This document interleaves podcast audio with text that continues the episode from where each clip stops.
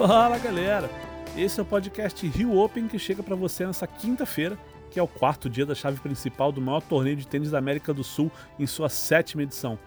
Chegamos ao dia que completa os cruzamentos de quarta de final da chave de simples, mas antes de ver o que vai rolar hoje, vamos começar dando uma repassada nos resultados de ontem. Não foi lá uma grande jornada, porque o Brasil perdeu Thiago Monteiro e Marcelo Demoliner, mas o Bruno Soares salvou o dia com uma virada espetacular na chave de duplas já no finzinho do dia. Antes de falar disso, vale o lembrete. Quem vai para o jockey para caçar autógrafo, fica ligado até o fim do podcast, porque eu vou dizer os horários de treino de todos os grandes nomes que vão bater bola. Sobre os jogos de simples de ontem, o resultado que deixou o público decepcionado foi a derrota de Thiago Monteiro para o húngaro Attila Balaz, número 106 do mundo. E foi um revés mais doído ainda, porque o Thiago entrou em quadra sólido, fazendo 6-1 no primeiro set, parecia que ia confirmar o favoritismo e passar rápido para as quartas, mas a coisa desandou no começo do segundo set, o Balaz entrou no jogo, a partida mudou e o Thiago não conseguiu retomar o domínio das ações. No fim, o húngaro venceu por um 6-6-1 e 6-4. Foi uma pena porque o Thiago Monteiro perdeu a chance de não só avançar para as quartas de um ATP 500, mas como de chegar nessa fase como favorito. Ele ia enfrentar o espanhol Pedro Martínez, número 133 do mundo, 22 anos, que veio do qualifying. Martínez estreou ganhando do boliviano Hugo Delin e hoje eliminou também o espanhol Pablo Andurra por 6-1 e 6-4. Realmente era uma chance muito, muito boa para o Thiago chegar às semifinais do Rio Open. Podia ser a segunda vez dele nas semis de um torneio de nível ATP e a primeira vez nas semis do ATP 500, uma campanha que daria para ele o melhor ranking da carreira. Depois do jogo, o Thiago falou com a imprensa, falou sobre como um apagão no começo do segundo set, quando ele deu né, uma sequência de pontos de graça, fez uma diferença enorme no resto do jogo. Acho que uh, tive um início muito bom de jogo hoje. Uh, joguei, comecei super bem, uh, consegui me impor bem. o meu adversário não, não, não encontrava tantas, tantas oportunidades para entrar no jogo. Depois no segundo set comecei o primeiro game bem e, e na verdade desfoquei um pouco por, por, algum, por algum motivo, dei passei alguns pontos de graça para ele, ele começou a entrar melhor no jogo, começou a sacar melhor e eu, senti um pouco um desgaste mais pro final do jogo, mas é, não foi o, o, fator principal. Acho que na verdade eu botei ele em, em, em jogo porque é, por, sei, por, por, ter visto uma boa oportunidade ou por não ter aproveitado bem é, a, minha, a minha chance no jogo logo depois do segundo set. E, e sem dúvidas tive uma primeira rodada difícil, é, três horas de jogo, acabar tarde, acabei é, descansando menos do que, do, que, do que eu gostaria, mas é, aconteceu e na verdade é seguir nesse processo, seguir é, firme, é, aprender com, com essas derrotas e estar tá mais forte para a próxima semana. Ainda sobre o Thiago, que fez duas partidas em dias consecutivos e a primeira delas terminou de madrugada, de terça para quarta-feira, acho que cabe uma explicação aqui que o diretor do torneio, Luiz Carvalho, deu na sala de imprensa ontem. A programação original do Rio Open tinha o Thiago estreando na segunda-feira e, em caso de vitória, voltando à quadra na quarta-feira. O Lui contou que o próprio Thiago foi quem pediu para fazer seu primeiro jogo na terça, mesmo sabendo que precisaria voltar a jogar na quarta, em dias consecutivos. E aí acabou que o jogo de terça durou mais de três horas e causou essa situação de ele sair de quadra já de madrugada. Sobre os outros jogos do dia na quadra Guga Kirten, a rodada começou com uma boa vitória do chileno Christian Garim, número 25 do mundo, cabeça de chave 3 do torneio. Ele ganhou do argentino Federico Del Bonis por 6-4 e 6-3. Foi uma atuação bem sólida do chileno, que vinha de uma partida dura na estreia. Ele ganhou do eslovaco Andrei Martin por 7-6 no terceiro set. Ontem foi menos complicado e ele disse que normalmente tem problemas em primeiras rodadas e que, especificamente aqui no Rio, jogar às quatro da tarde com a temperatura e umidade altas não foi nada, nada fácil. É, ele também jogou nesse horário ontem, mas já estava mais acostumado e se sentiu bem fisicamente. Então, é, e outra coisa, é, ele também falou sobre como joga bem no Brasil. Sí, eh, las primeras rondas siempre me, me cuestan bastante, eh, pero una vez que si lo, cuando lo saco adelante agarro otro ritmo, eh, Creo que, que, que lo, era muy importante ganar la, la, primera ronda. Tuve un día de descanso que me vino increíble. Ayer eh, recuperé, hoy me sentí muy muy bien físicamente. Eh, como dije, eh, dos, ganar en dos sets aquí es importante.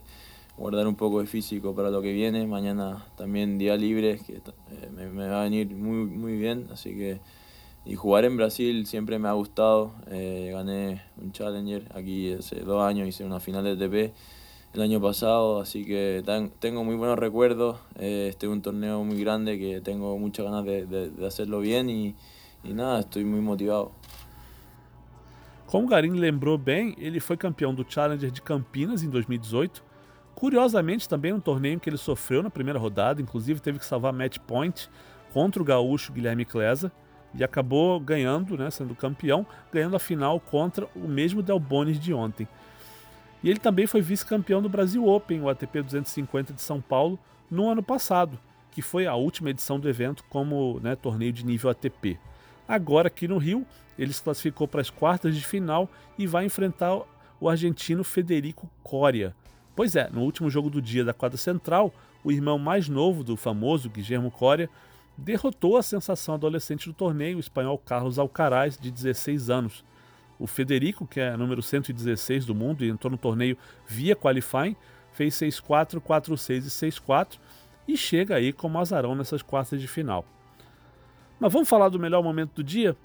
Bruno Soares e seu parceiro, o croata Mate Pavic, venceram na chave de duplas e venceram com muito drama, com uma virada sensacional em cima do argentino Andrés Molteni e do italiano Lorenzo Sonego.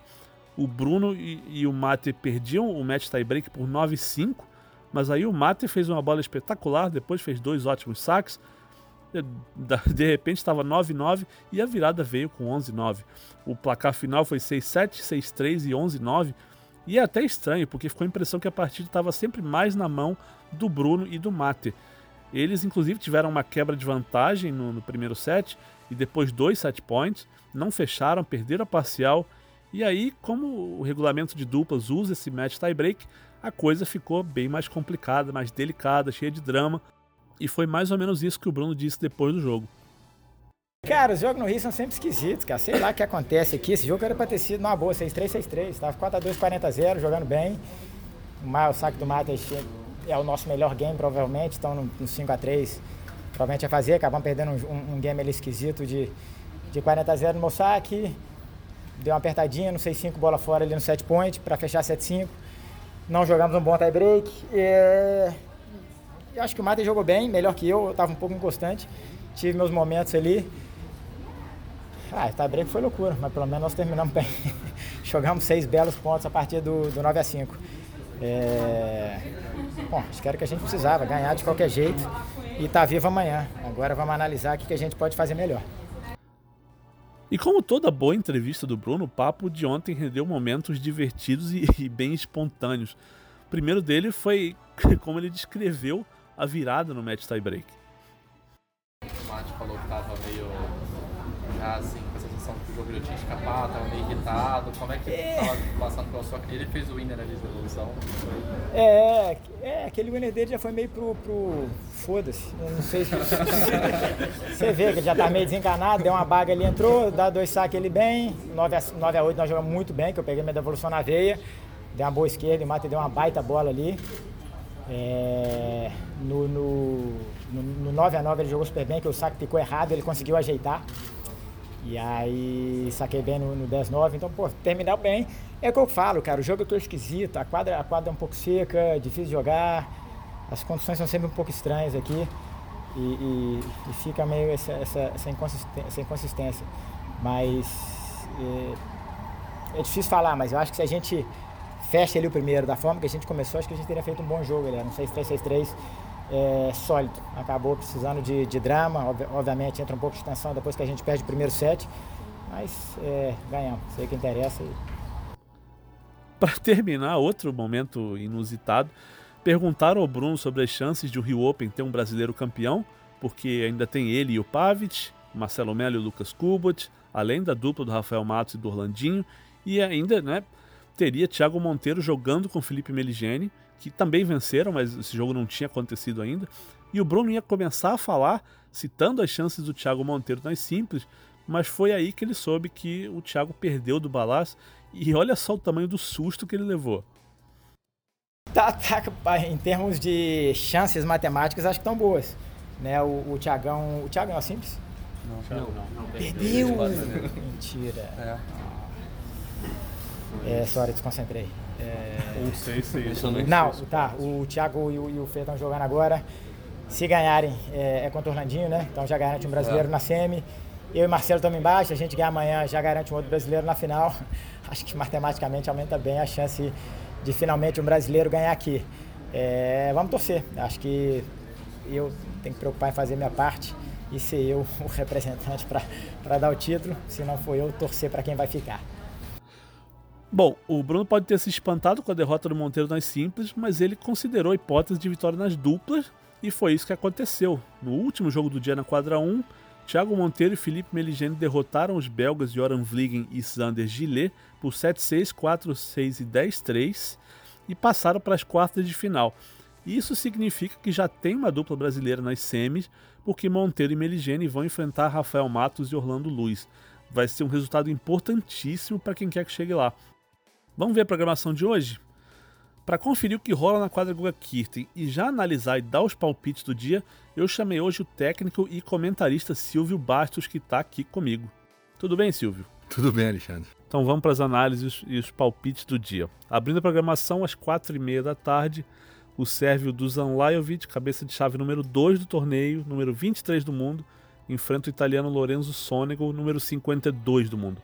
É o segundo jogo entre eles. O primeiro foi Monte Carlo no ano passado, quarta de final, e o Lajovic venceu em 2 sets. O que você espera desse jogo aqui no Rio?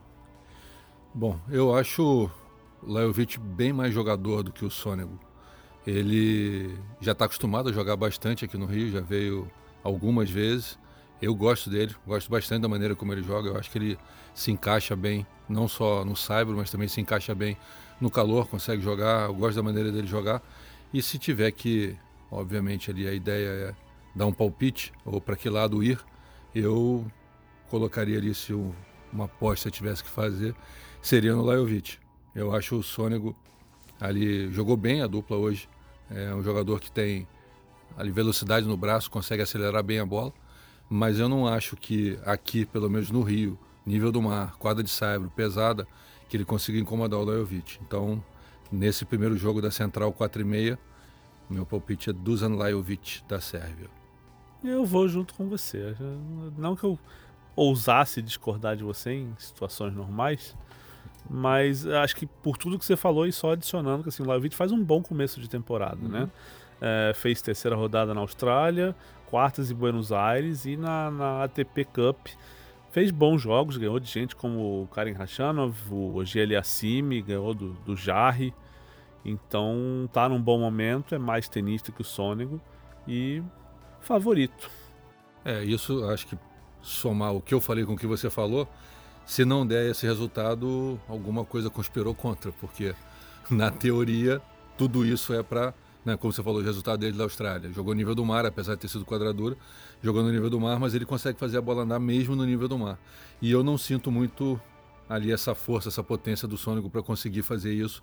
A bola aqui está andando pouco, é, a quadra está bem pesada, choveu semana passada inteira aqui no Rio, então eu não consigo imaginar que vai incomodar o Lajovic. Se acontecer, é óbvio que pode, mas vai ser uma grande zebra nessa, nessa rodada da quadra central. Vamos para a sessão noturna então.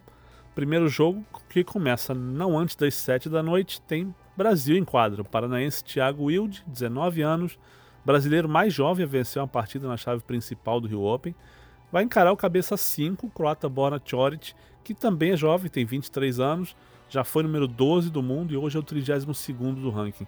Quem ganha, Silvio? Bom, eu acho que para o Thiago é uma oportunidade maravilhosa dele mostrar para todo mundo que acredita nele que ele realmente pode ser aquilo que todo mundo espera. É, quadra Central, quinta-feira, um dia que tudo poderia favorecer a ele. Ele teve uma grande vitória no primeiro jogo, pega o Tjorit de repente ali num pior momento dessa, dessa fase dele, mas eu acho que o Tjorit é muito mais jogador e, é, vamos botar assim, infelizmente, o palpite é para o Tjorit. Mas eu acho que é uma belíssima oportunidade do Thiago mostrar que ele realmente amadureceu, realmente mostrar que ele tem todos os golpes, tem condição, mas hoje, nesse momento, eu acho que o Tjorit seria o vencedor, é, é a minha opção para o vencedor de amanhã. mas vamos botar assim, diferente do, do jogo anterior do Lajovic, em que eu acho que só uma coisa muito catastrófica faria diferença, eu acho que o Thiago tem uma chance. Mas se uma aposta tivesse que ser feita, seria no Tiorit. Mas não me surpreenderia com uma vitória do Thiago. Não seria uma surpresa. Se vou botar assim percentualmente, vou botar assim 65 contra, contra 35 numa aposta. É, eu vou de Tiorit também com você. Acho que o Thiago vai ter chances a questão é que eu vejo esse jogo com o Thiago tendo muito menos margem para momentos de oscilação do que na estreia contra o Davidovich Fokina, que também teve suas oscilações, inclusive, né, teve sacando 4-3, 40-15 ali no terceiro set, o jogo parecia mais para ele, deixou o Thiago voltar no game, o Thiago virou e venceu a partida. É, e o Choric é um cara mais estável, então, é, apesar de não estar tá num, num, num, momento espetacular, não fala assim. É, quando eu coloco esse percentual é pelo não estar no momento espetacular. Mas o Tiorit é um jogador que não tem muito buraco ali no jogo dele. Não tem muito espaço para o Thiago meter uma bola aqui, conseguir alguma coisa ali. A única chance do Thiago é o Tiorit jogar o que ele vem jogando no início da temporada. Se ele jogar um pouquinho acima do que ele vem jogando desde janeiro, não tem chance nenhuma. Agora, se ele der uma oscilada e a plateia, óbvio, torcida, puxar, levantar e ele souber usar isso, se o Thiago souber usar isso a favor dele, porque ele também, não sei, pode ser que ele use contra. Né? Vai saber o que, que vai acontecer. Pode ser que ele use contra ele. Se ele souber usar isso a favor e esse momento que a gente sente essa oscilação do Tioret, a chance dele aumenta. Mas, né, analisando bem friamente, o Tioret está bem na frente. É isso. E por último, encerrando a sessão noturna na quadra Guga Kirten, Logo depois que terminar Chorit e Wild, entra em ação o austríaco Dominic Thiem, número 4 do mundo, vice-campeão de Roland Garros, vice-campeão da Australian Open, favoritíssimo ao título aqui no Rio, vai jogar contra a promessa espanhola Raul Munar, 22 anos, 99 do mundo. Ele consegue parar o time?